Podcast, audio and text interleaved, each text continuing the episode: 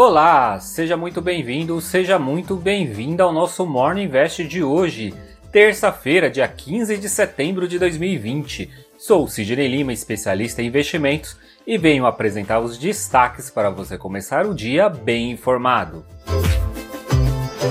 Com a volta dos testes da vacina da AstraZeneca, o apetite para buscar mais risco e também a prévia do PIB do Banco Central, onde apontou recuperação, ajudaram o Ibovespa a voltar aos 100 mil pontos. O índice de atividade econômica do Banco Central IBC-BR teve uma alta de 2,15% em julho, em comparação a junho.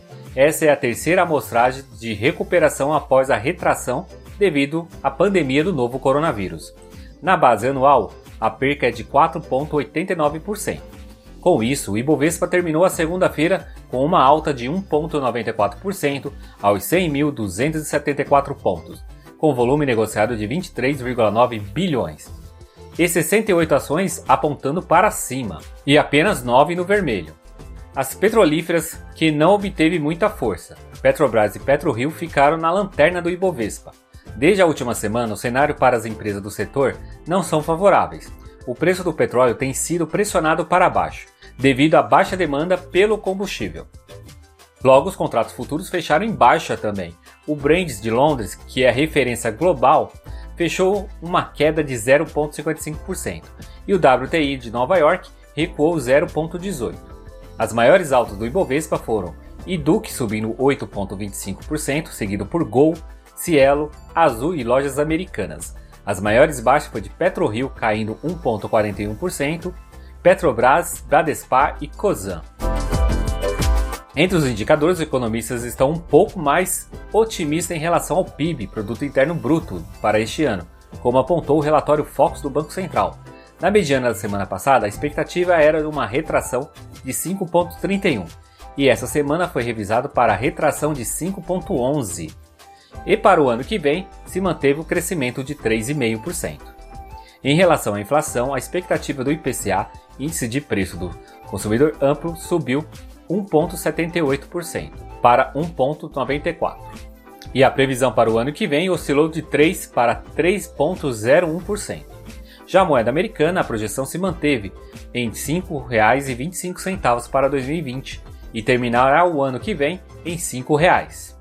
Por fim, a taxa Selic é estimativa que continue em 2% ao ano até o final de 2020 e reduzir a projeção para o ano que vem de 2,88 para 2,50. No cenário político, o que chamou a atenção foi o veto do presidente Jair Bolsonaro sobre o perdão dos tributos às igrejas do país. No entanto, ele disse que se fosse deputado ou senador, ele derrubaria o próprio veto.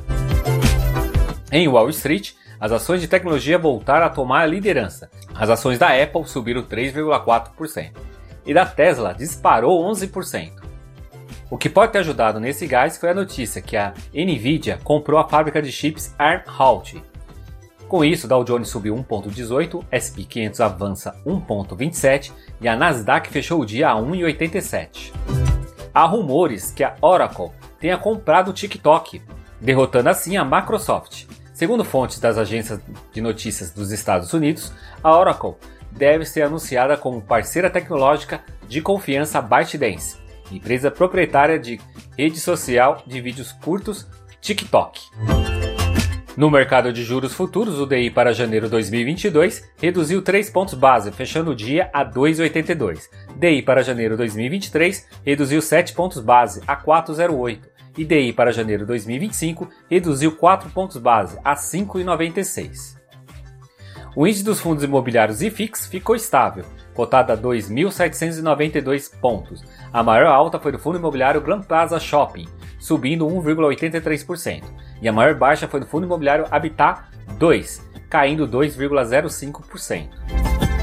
Na agenda de hoje teremos a, o índice da atividade industrial dos Estados Unidos, o número de estoque bruto semanal de petróleo e por aqui o fluxo cambial estrangeiro. Esses foram os destaques dessa terça-feira do nosso Morning Invest. Esse conteúdo está disponível nos principais agregadores de podcast, como Deezer, Apple Podcast, Google Podcasts e Spotify. Já aproveita e compartilhe esse conteúdo para mais pessoas. Tenha uma ótima terça-feira e eu te encontro amanhã, aqui nesse mesmo canal. Então, até lá!